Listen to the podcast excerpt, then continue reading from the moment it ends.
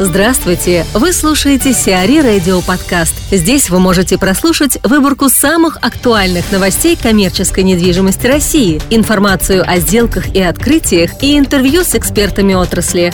Чтобы прослушать полные выпуски программ, загрузите приложение Сиари Radio в Apple Store или на Google Play. ВТБ может стать владельцем 49% Мосметростроя.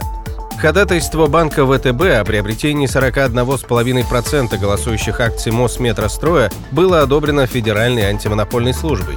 Также сделка подразумевает покупку неголосующих акций, на приобретение которых одобрение ФАС не требуется. Таким образом, ВТБ может достаться около 49% компаний.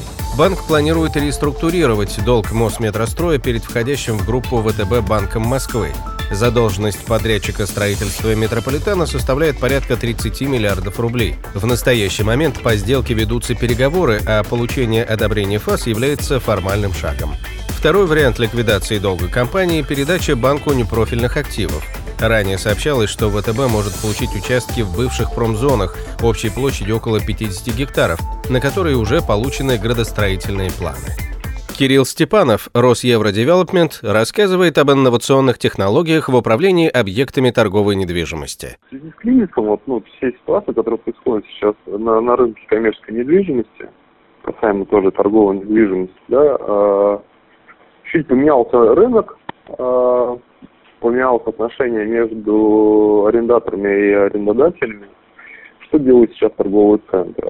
Э, ну, мы начали чем раньше, может быть, не так э, сильно обращали внимание, то сейчас мы начали обращать внимание на тот объем данных, который мы получили за историю э, торговых центров, и начали ее обрабатывать. Мы приняли решение и ввели там свои собственные программы, аналитические программы, э, внедрили достаточно много еще дополнительных технических э, ресурсов для того, чтобы полностью теперь анализировать работу э, наших торговых центров. Первое, это, наверное, все э, торговые центры делали еще и до кризисных времен, это э, ставили датчики подсчетов посетителей, мы чуть-чуть дальше интегрировали наш торговый центр, еще такие технические возможности выхождения торговых центров, временное нахождение. Мы также интегрировали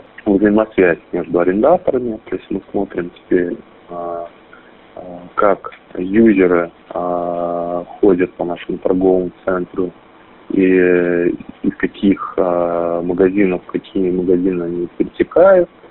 Мы начали теперь собирать полный объем данных по количеству транзакций, по оборотам, это, в принципе, всегда было, по корзине чеку и прочее, прочее. Тем самым мы теперь понимаем, какие у нас галереи а, слабые, какие, наоборот, сильные, что нужно изменить, чтобы там, увеличить трафик, увеличить конверсию, конверсию из галереи в торговый зал ну и прочее. Мы полностью перезагрузили наши торговые центры, а, чтобы понять, на самом деле, слабые проблемные места наших торгов. Мы также начали более быть заинтересованы в работе наших организаций. Контролируем даже до количества персонала а, в торговом зале. Вот. У нас есть расчетная единица, мы понимаем, сколько должно быть продавцов в тот или иной период времени а, в торговом зале и прочее, прочее. Мы внедрили так называемую основную программу, так называемая программа взаимодействия между э, арендатором и арендодателем. Угу. Что это означает? Любое изменение э, самой работы торгового центра мы отвечаем это сразу онлайн.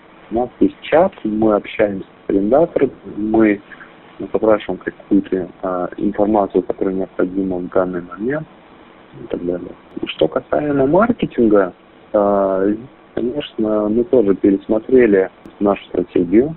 Изначально наша стратегия строилась на том, что ударять на а, ивент составляющие, на развлекательную систему, то теперь у нас мы а, это оставили, но у нас появился так называемый второй фронт работы, а, который мы стимулируем наших конечных потребителей на дополнительные покупки. Разрабатываются абсолютно разные механики, длительные, короткие, с какими-то дополнительными э, бонусами и подарками. Э, мы начали достаточно много больших э, ивент-мероприятий, именно стимулирующих, да, с розыгрышем квартир, машин и так далее, и так далее. Uh-huh. Э, таким образом мы помогаем э, увеличить товарооборот наших реализаторов. Банк Москвы продаст кино «Фрэш». В рамках программы реализации непрофильных активов, входящего в группу ВТБ Банка Москвы в 2016 году, планируется продать сеть кинотеатров «Кинофреш». Вопрос об уступке прав КО «Кинофреш» и его дочкам будет рассмотрен Советом директоров кредитной организации 7 сентября. Кинотеатры сети располагаются в Москве, Казани, Оренбурге, Екатеринбурге и Ижевске. Также в конце 2016 начале 2017 годов Банк Москвы выставит на продажу типографию «Алмаз Пресс», два рынка, два отеля и земельные участки. На ВДНХ построят высочайшее колесо обозрения. Самое высокое в Европе колесо обозрения построит ГК региона на ВДНХ. Объект высотой 140 метров планируется открыть в 2018 году. Инвестиции оцениваются в 12 миллиардов рублей.